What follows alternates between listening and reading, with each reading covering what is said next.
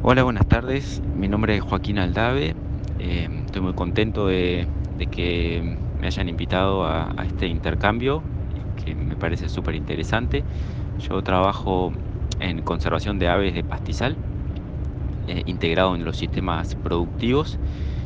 Y, bueno, creo que, el contacto e intercambio con los, con los productores, que son quienes manejan, con los productores, que son quienes, quienes manejan los los pastizales es fundamental para que desde la biología de la conservación, digamos, eh, podamos proponer eh, acciones este, y manejos del sistema de pastizal que sean viables en términos, en términos productivos y económicos.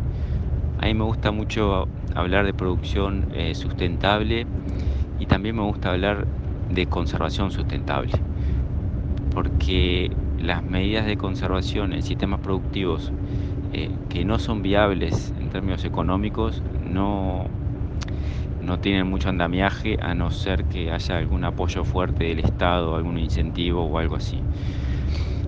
Em, y además en, el sistema, en los sistemas de pastizales eh, de nuestro país, de la región, el bioma Pampa, por suerte, y creo que esto es una característica bastante singular, de, nuestro país y de nuestra región. Em, por suerte, eh, la conservación del campo natural y la producción eh, van, eh, van, muchas veces pueden ir de la mano y hay muchos puntos de, encuentro.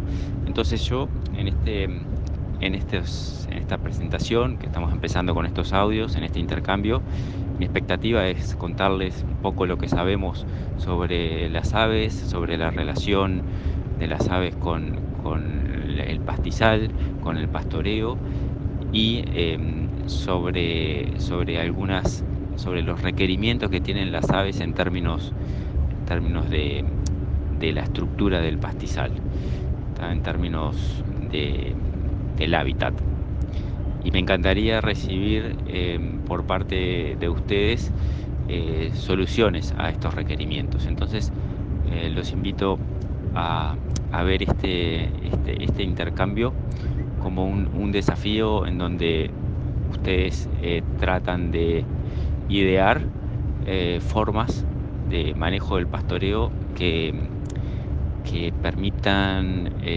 conservar a las aves. Eh, los invito a, ponerse en ese, en ese rol y, bueno, ya que tengamos una, una, interacción y que podamos sacar conclusiones eh, interesantes que nos permitan avanzar hacia la eh, conservación sustentable de las aves de pastizal. En Uruguay y, y, en la, y en el bioma Pampa, que incluye el sur de Río Grande do Sul, el centro-oeste de Argentina, las provincias de Buenos Aires, Entre Ríos, un poco de Corrientes, em, sur de Paraguay, que si bien no está formalmente considerado como parte del bioma Pampa por autores como Soriano y, otros, em, tiene claramente componentes del bioma Pampa como la avifauna, donde se ven pastizales bien interesantes con, especies amenazadas que son estrictamente de pastizal. Em, bueno, pero en toda esta región, que tiene muchas especies, em, posiblemente mm, en Uruguay hay 500 especies de aves registradas más o menos, este, y en toda la región posiblemente andemos en los 800 especies, pero no todas son aves de pastizal. Hay aves de ambientes acuáticos, eh, aves costeras, y también dentro de los predios ganaderos tenemos aves que son de monte o de bosque nativo eh, y aves que son de campo. Si consideramos em, las aves que son de campo o las que llamamos aves que usan los pastizales, tenemos alrededor de 120 especies en eh, toda la, la, región de los pastizales del Río de la Plata también, denominados o bioma pampa. Em, estas 120 eh, especies eh, que utilizan los pastizales a su vez se pueden eh, clasificar en especies que son especialistas de, pastizal y especies que son facultativas de pastizal.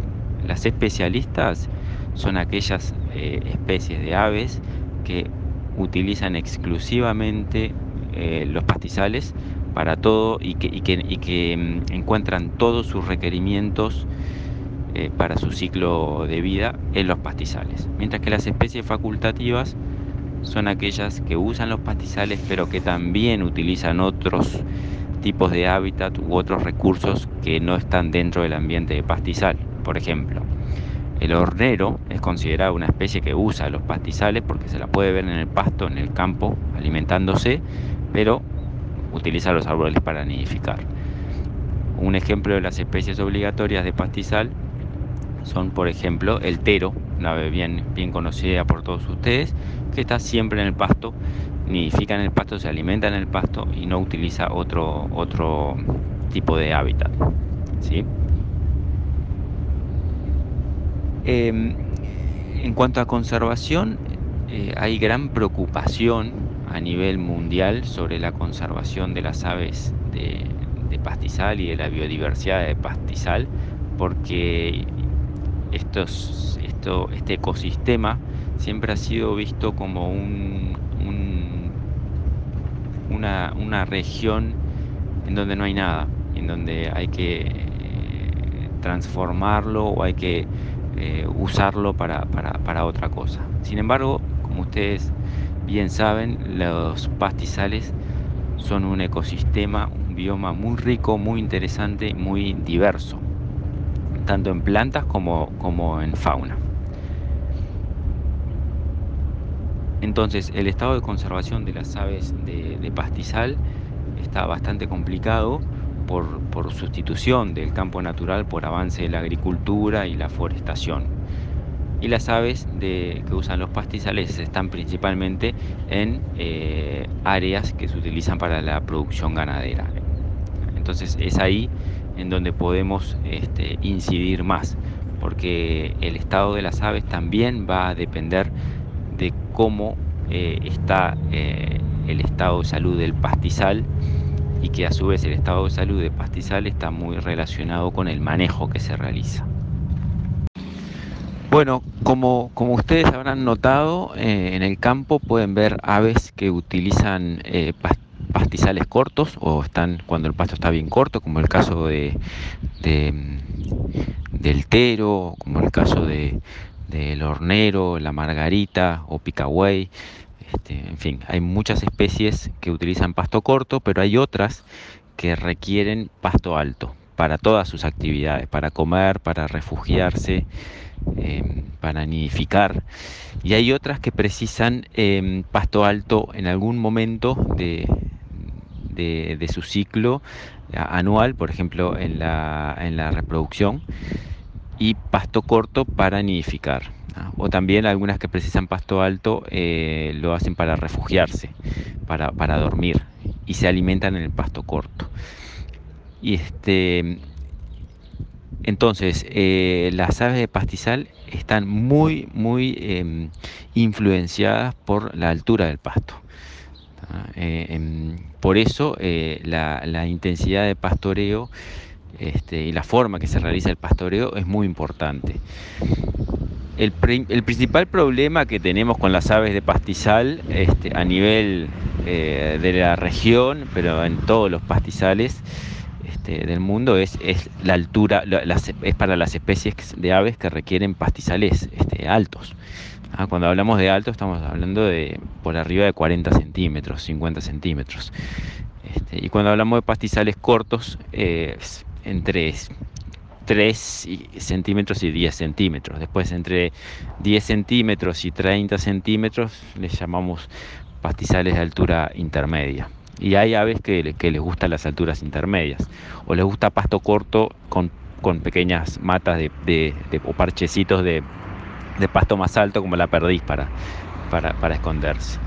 Entonces, eh, la estructura del pastizal, la altura este, y esa configuración espacial o este, de pasto corto alternado con matas de pasto alto, em, es, muy importante para las aves y, cambia mucho em, las aves que vemos cuando el pasto está bien corto en relación a las aves que vemos cuando el pasto está bien alto.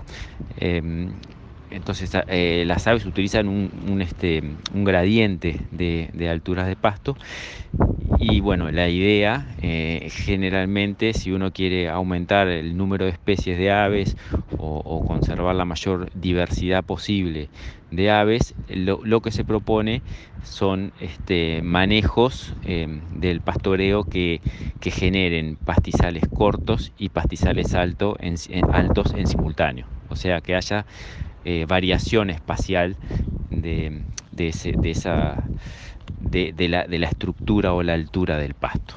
Ahora, eh, el pasto no es lo único que, la altura del pasto y el pasto no es lo único que importa para las aves, porque hay otras formaciones vegetales, por ejemplo los pajonales o los caraguatales, eh, particularmente el caraguatá de bañado, que, son muy utilizados por las aves también para descansar, para para mm, nidificar. Este, y, esos, y esos parches de vegetación que también son pastoreados pero de distinta manera por el ganado, lo comen menos, esos parches de vegetación este, son muy importantes y aumentan mucho la diversidad porque hay especies de pastizales altos que, que los aprovechan. Está como por ejemplo el pico de plata o el pecho amarillo, que es un ave parecida al tordo pero un poco más grande y con coloración Mm, amarilla en la, en la panza este, y pecho y, marrón el resto del cuerpo. Eh, entonces hay, hay es, es, es, bien importante eso porque necesitamos conservar esos, esos parches de hábitat para poder favorecer eh, la presencia de ciertas especies. Entonces, eh, también los árboles, porque hay aves, como les decía, las facultativas, eh, que utilizan eh, árboles y también eh, el pastizal. Entonces la presencia de coberturas arbóreas también son, son importantes. Entonces ahora me queda un audio final este, que es sobre cómo podemos hacer para generar lo que las aves necesitan. Bueno, y para terminar, les venía comentando que las aves em, necesitan distintas alturas del pasto según la especie entonces, ¿cómo podemos hacer para generar un manejo que eh, permita que coexistan distintas especies en un mismo predio? ¿Ah? Eh, el desafío más importante, como ustedes lo saben, es tener mucho pasto, o sea, pasto alto. Entonces, esas especies son las más comprometidas o las que son más difíciles de, tener, digamos, en, en el predio. ¿Por qué? Precisan altura de pasto mayor a 40 centímetros, 50 centímetros, 60 centímetros. Son alturas muy altas que muchas veces este, eh, eh, se, complica para poder pastorear cuando el pasto crece tan alto, ¿verdad? Eh, entonces, bueno, em, en general, en la, la literatura a nivel internacional sobre ganadería y pastizales, siempre recomiendan eh, para lograr esa heterogeneidad que se hagan pastoreos rotativos. Eh, eso eh, está bien, es, razonable, pero depende mucho, como ustedes, ustedes saben, de em, de cómo se hace ese pastoreo rotativo, porque si se hace muy frecuente el cambio de potreros, al final termina siendo este, casi como un pastoreo continuo. Entonces, por ahí este, una, una reflexión y que sería muy interesante que ustedes me, comenten también sobre esa reflexión. Y la, otra posibilidad, mucho menos explorada y no comentada en la literatura, es eh, trabajar con pastoreo continuo, pero con ajuste de carga ¿ah? este, regulando la intensidad del pastoreo para lograr ofertas de forraje eh, que sean buenas para el ganado y a su vez que no castiguen a la pastura permitiendo que se genere un doble estrato, que se genere eh, vegetación de pastizal eh, de alto porte. esas son como las dos en general las dos líneas de manejo, digamos, que podrían o que se comentan o que tenemos presente que podrían implementarse para conservar las aves. Pero también tenemos claro que cada predio eh, tiene sus particularidades, porque además no solo importa el manejo, sino también importa el tipo de suelo, eh, también importa el contexto, no es lo mismo un predio que está rodeado de eucaliptus de plantaciones forestales o agricultura que un predio que tiene todo campo natural. Importa el lugar del país, hay, hay regiones que tienen determinadas especies porque por otros factores más, más complejos, evolutivos y ecológicos de gran escala, las aves están ahí. Entonces, no solo es eh, responsabilidad del pastoreo, del tipo de pastoreo, las aves que hay en un lugar, sino también eh, de procesos que ocurren a escalas eh, geográficas y, escalas temporales también mucho más amplias. Em, entonces, este, el tema es, es complejo, por supuesto, este, el objetivo es eh, lograr eh, alturas de pasto variables eh, durante todo el año, principalmente en, la primavera generar pastizal alto para favorecer la nidificación, no solo del estrato alto herbáceo, sino también del estrato bajo, porque hay aves que utilizan el pasto corto que necesitan pasto un poco más alto para nidificar para que su nido quede más protegido. Este, bueno, entonces no hay recetas de manejo. Creo que cada receta es un poco caso a caso de cada predio.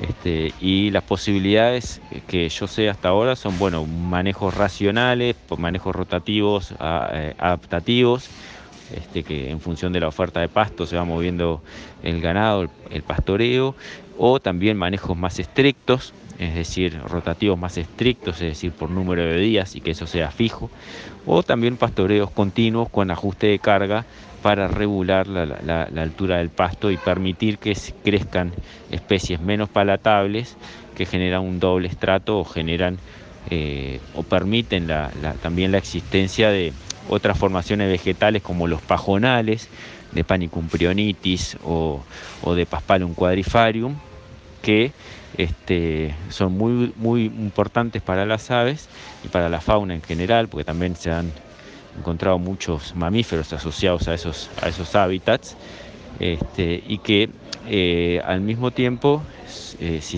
son, pueden ser este, una, un importante recurso forrajero en determinados momentos de, estrés, de, falta de alimento para, para el ganado. Entonces, este, este manejo eh, con ajuste de cargas eh, puede favorecer que existan estas formaciones vegetales este, y que sean utilizadas como el pajonal, ¿verdad? Y que sean utilizadas por, por aves de pastizal de alto porte. Bueno, eh, por ahí este, van, voy terminando los, esta, serie de audios y espero que, que les ayude a, a, pensar y a, reflexionar y en pensar el predio de ustedes este, como, un lugar en donde se puede hacer conservación y se puede incrementar la, diversidad de aves este, si es que eh, ya no están en el máximo. Bueno, hasta mañana y muchas gracias por su tiempo.